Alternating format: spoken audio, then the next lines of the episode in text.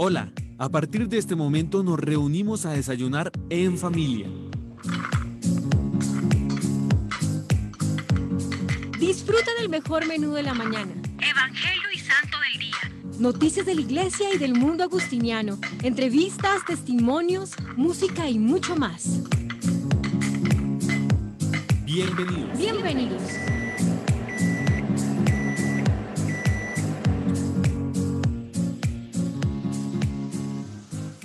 Vamos a hacer un pequeño preámbulo en torno al tema de hoy, que es la despen- despenalización del aborto, el pronunciamiento que ha hecho la Corte con todo lo que ello implica.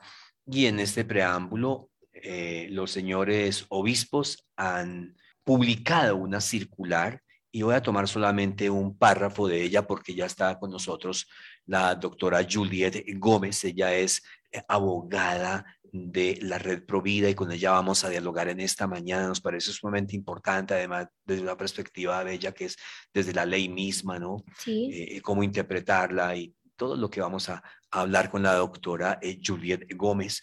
Y un párrafo del comunicado de los obispos dice que reconocemos que en no pocas ocasiones la realidad del aborto eh, responde a dramas humanos que acarrean múltiples dificultades y angustias para la madre y su entorno, especialmente cuando el embarazo es consecuencia de violencia sexual o se debe afrontar en condiciones de abandono, exclusión o penuria económica. En estos casos, cuando la mujer es víctima razonable, que tanto la sociedad civil como el ordenamiento jurídico procuren su defensa y su protección. Sin embargo, consideramos que la reivindicación de un derecho deja de ser legítimo si implica negar o atropellar los derechos del prójimo. No se puede ocultar o minimizar el hecho de que todo embarazo implica la existencia de otro ser humano distinto de la madre en condiciones de indefensión y vulnerabilidad, quien tiene a su vez el derecho a formar parte de la familia humana.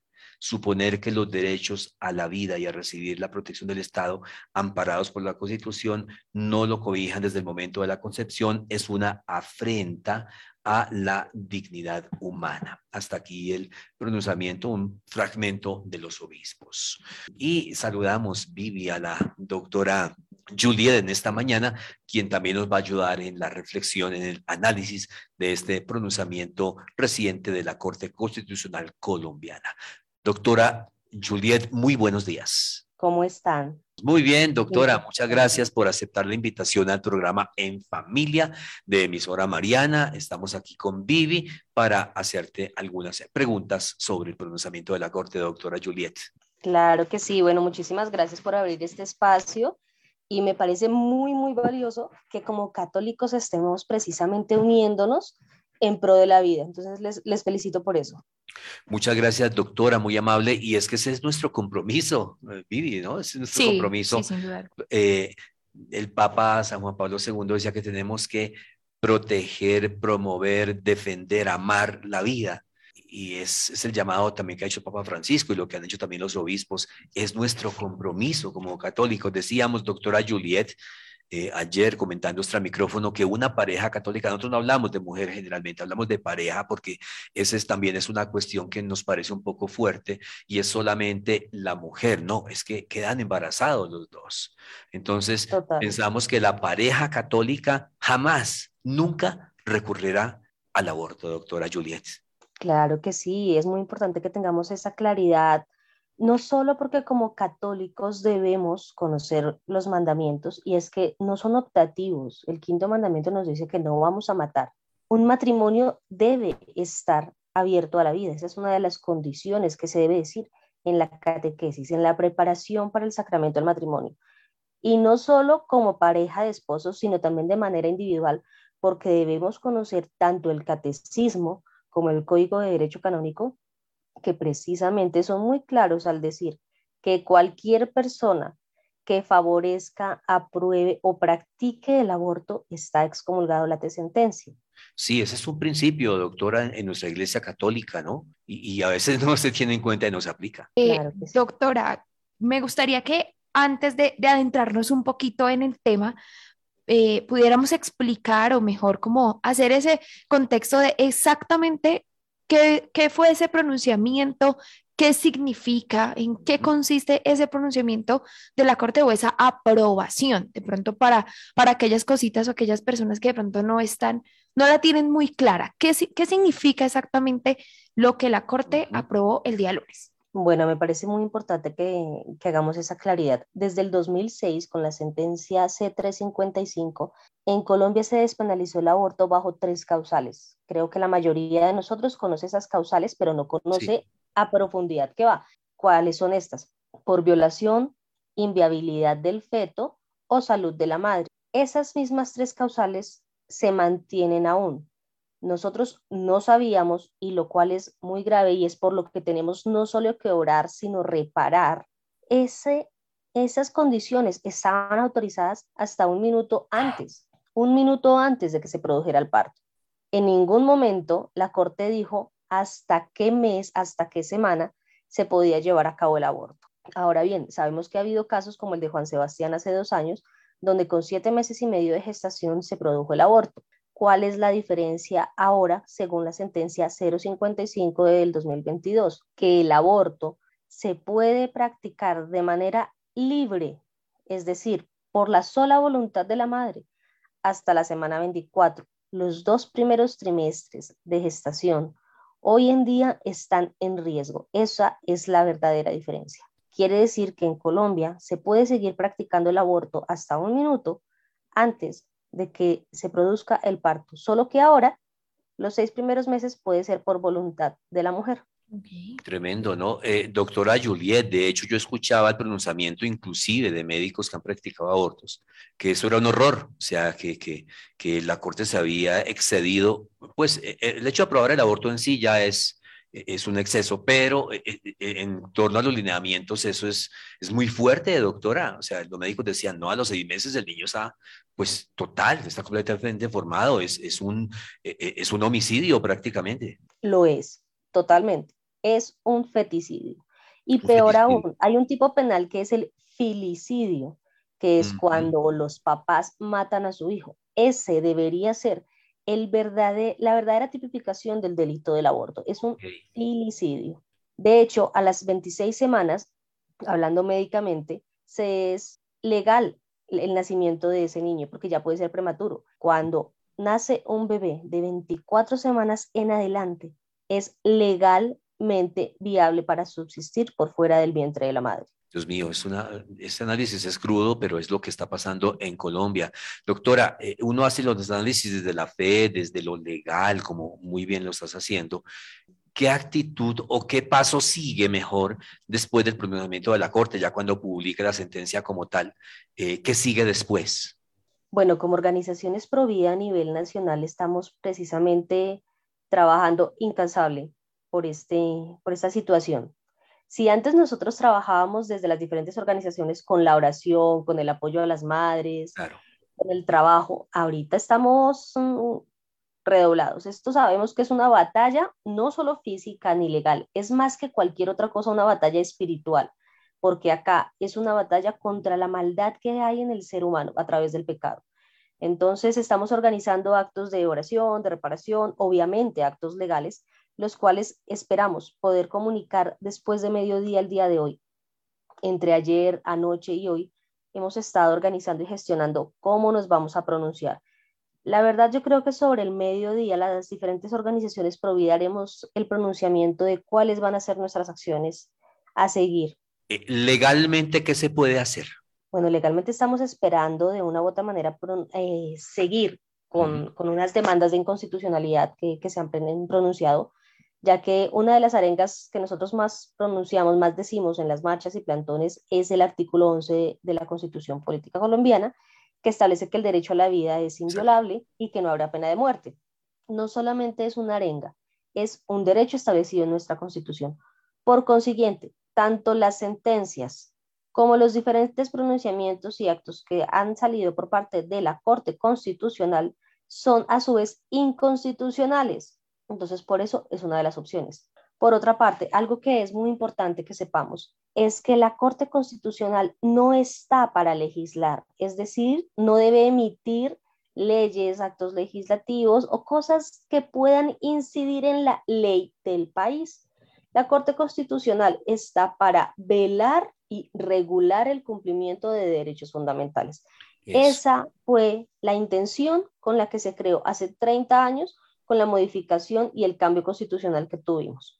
de hecho, por eso, por eso la, Corte lo que hace es tutelar, eh, cuidar la Constitución, no, no modificarla, ¿no? Exactamente. Ese es el deber ser. Para eso están. Las leyes salen del aparato judicial que es el Congreso. Ellos están, el Congreso de la República está para hacer leyes. Para eso los elegimos. La Corte Constitucional, los magistrados de la Corte Constitucional son electos por los ciudadanos? No. Es decir, ellos no representan la voz del pueblo. La voz del pueblo la representa el Congreso. Es por eso que es tan importante, ya que estamos a puertas de las elecciones, que analicemos muy bien por quiénes vamos a votar. Como católicos no podemos, y espero se entienda como lo voy a decir, votar el voto. Nosotros vamos a tener que dar cuenta en nuestro juicio individual, en nuestro juicio final, de las personas por las que votamos. Nosotros no podemos votar por promotores del aborto, por promotores de la ideología de género, por promotores del socialismo. Tenemos que tener en cuenta que lo que está en juego es no solo el futuro de nuestros niños, sino de generaciones que realmente van a verse pervertidas por la maldad en la que vivimos hoy en día. Sí, eh, uno encuentra en, diríamos, en muchas tendencias católicas eh, que se generan a veces guerras que, que, lo que hacen es desgastar, ¿no? Esas guerras en redes de inclusive algunos muy radicales católicos, algunos muy radicales feministas. Pero yo creo, doctora, que el punto de referencia es el que acaba de exponer. O sea, hay varios. Uno, la actitud como católicos o, cristianos, porque aquí sí nos estamos unidos todos, ¿no? Sí. Vivi. Y en segundo lugar, el elemento jurídico es clarísimo. A Colombia lo representa el Congreso, que es el lugar natural para tomar decisiones en este nivel. Eh, ¿Por qué el Congreso ha postergado eh, tanto lo del aborto y, dio pie para que la Corte se pronunciara, doctora Juliet? ¿A qué se debe esto? De una manera muy coloquial, yo me atrevería a decir que es un miedo lo que hay realmente. Desafortunadamente, si nosotros analizamos nuestros congresistas, son muy pocos los que defienden la vida. Sabemos que tenemos una bancada provida, pero realmente ellos tienen ciertas limitaciones por ser minoría tenemos muchas personas que en época electoral dicen ser pro vida, dicen querer aborto cero, pero realmente a lo largo de su historia política, a lo largo de su trabajo en el Congreso, han demostrado todo lo contrario. Hemos escuchado a muchos candidatos, tanto al Congreso como presidenciales, en este momento, que se dicen ser católicos o cristianos, pero también dicen ser pro elección. Y eso es como caer en el cuento de las católicas por el derecho a decidir. La palabra nos dice que no podemos servir a dos dioses, es decir, o somos pro vida o somos pro muerte, pero las aguas tibias no están, al Señor no le gusta la tibieza. Cuando realmente se tiene un compromiso con la vida, se sabe que ni siquiera las tres causales son motivo de permisividad. Hace falta que realmente el pueblo se pronuncie. Hay un run run, que no hemos ni confirmamos porque no hemos tomado la decisión todavía de saber si es una posibilidad, si es un canal realmente a, tomar, que es un referendo. Hace algunos años, si mal no estoy, fue como en el 2016, creo, se hizo un referendo por la vida, pero desafortunadamente, como los entes gubernamentales no apoyan la vida, valga la redundancia, pasó algo y fue que se nos negaron, se nos, nos anularon las mm, firmas que habíamos recolectado que cumplían la obligatoriedad. Se nos había permitido un número determinado de firmas y precisamente las que teníamos de más nos las quitaron menos una. Es decir, por muy pocas, por muy pocas firmas, no se avaló ese referendo. ¿Es algo que se está promoviendo? Sí. ¿Es un canal posiblemente? Sí, también lo es. Pero estamos estudiando y analizando esa posibilidad porque ya la pasamos una vez y ya se nos negó. Sin embargo, no nos cerramos completamente a la banda de esta opción. Finalmente, en unas encuestas que se hicieron hace poco, en noviembre y en diciembre del año pasado, precisamente con todo este tema pro se le preguntaba a la gente si estaban de acuerdo con el aborto en Colombia. Y aunque los medios de una u otra manera mostraron un resultado diferente, entre el 60 y el 70% de los colombianos encuestados somos pro vida. Entonces, precisamente eso es lo que tenemos que demostrar y eso es lo que tenemos que hacer. Colombia es pro vida. Claro, que se refleje en la realidad, ¿no? No solamente en, redes, cuando dice soy pro vida, sino en la realidad y en este caso en los que están encargados directamente de las leyes vivir. Exactamente. Yo quiero, eh, doctora, que hagamos como ese pequeño paréntesis con algo que mencionaba mi compañero Luis Daniel, que me parece muy importante, porque siento que, que se olvida ese, ese tema y es también el de, el de los caballeros, los, los papás o, o los hombres en general, porque aquí viene un caso y yo lo he escuchado un montón eh, y yo creo que de pronto la doctora también, y es el hombre no puede opinar aquí, el hombre no tiene derecho a opinar. Entonces me parece muy, muy curioso porque más aún cuando son el, los papás, el papá de ese bebé, y dicen, no, es que no puedo opinar porque yo tengo el derecho a decidir sobre mi cuerpo. Entonces, ¿cuál, qué, qué, qué decir al respecto? O sea, tiene también el derecho porque finalmente, pues el bebé no lo hacemos solo nosotras. Totalmente, Viviana. Mire, ahí hay dos cosas, y es que hay una verdad en medio de lo que ellas dicen y es que ellas pueden decidir sobre su cuerpo. Nadie les está diciendo que no.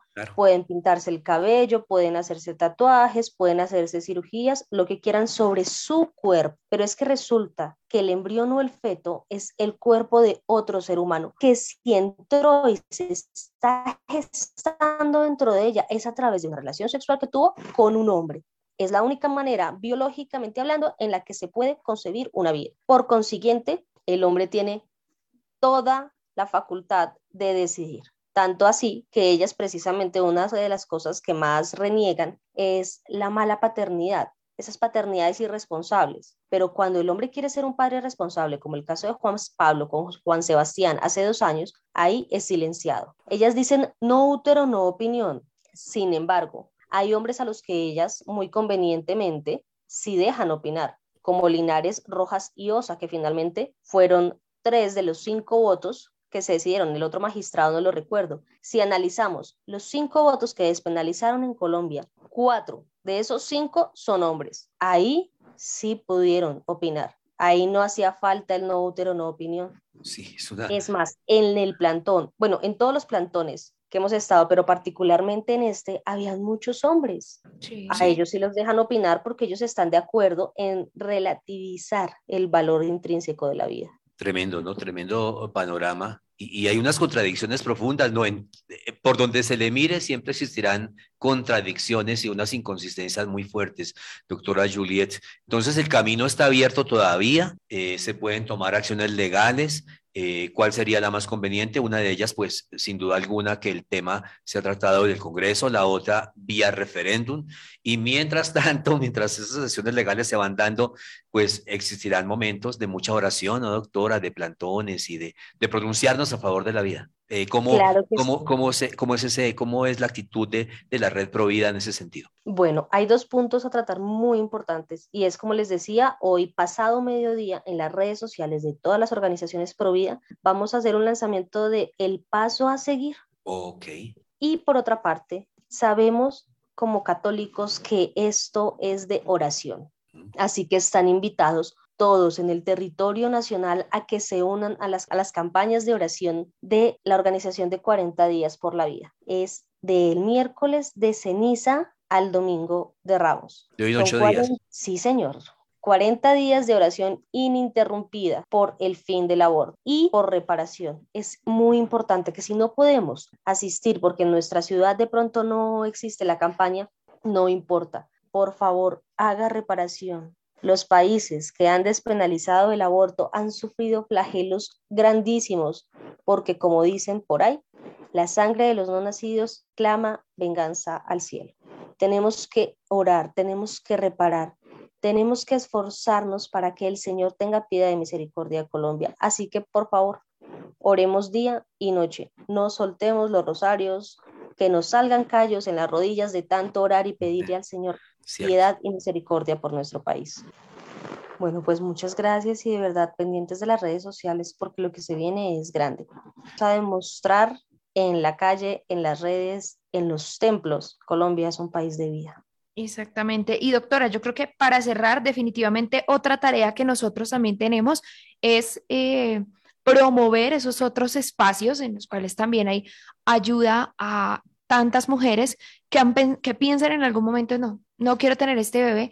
Hay muchas fundaciones y hay muchos espacios de verdad que nosotros como, como creyentes también debemos promover. Ese, esa siento que es otra tarea que hemos dejado de pronto un poquito ahí quietica y hay que empezar a moverla otra vez. Así es, no solo eso, sino también la educación, porque hay muchas personas que tristemente no conocen la realidad del aborto.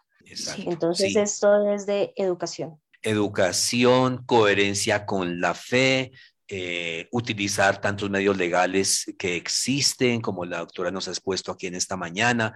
Creo que es en temas de analizarlo fríamente y de ser muy, no tibios. O sea, eh, doctora, tú lo has dicho y lo dice la palabra, no seamos tibios a medias tintas, no, o estamos a favor de la vida o en contra de la vida, pero eh, hay que definirse y no, esas medias tintas a veces no favorecen los programas y las campañas que se pueden hacer, doctora Juliet. Gracias por haber sacado el tiempo para esta entrevista y seguimos unidos, doctora, seguimos unidos en la fe y seguimos unidos trabajando por la vida. Y saludos a toda la red Provida. Muchísimas gracias a todos. Que tengan un excelente y bendecido día.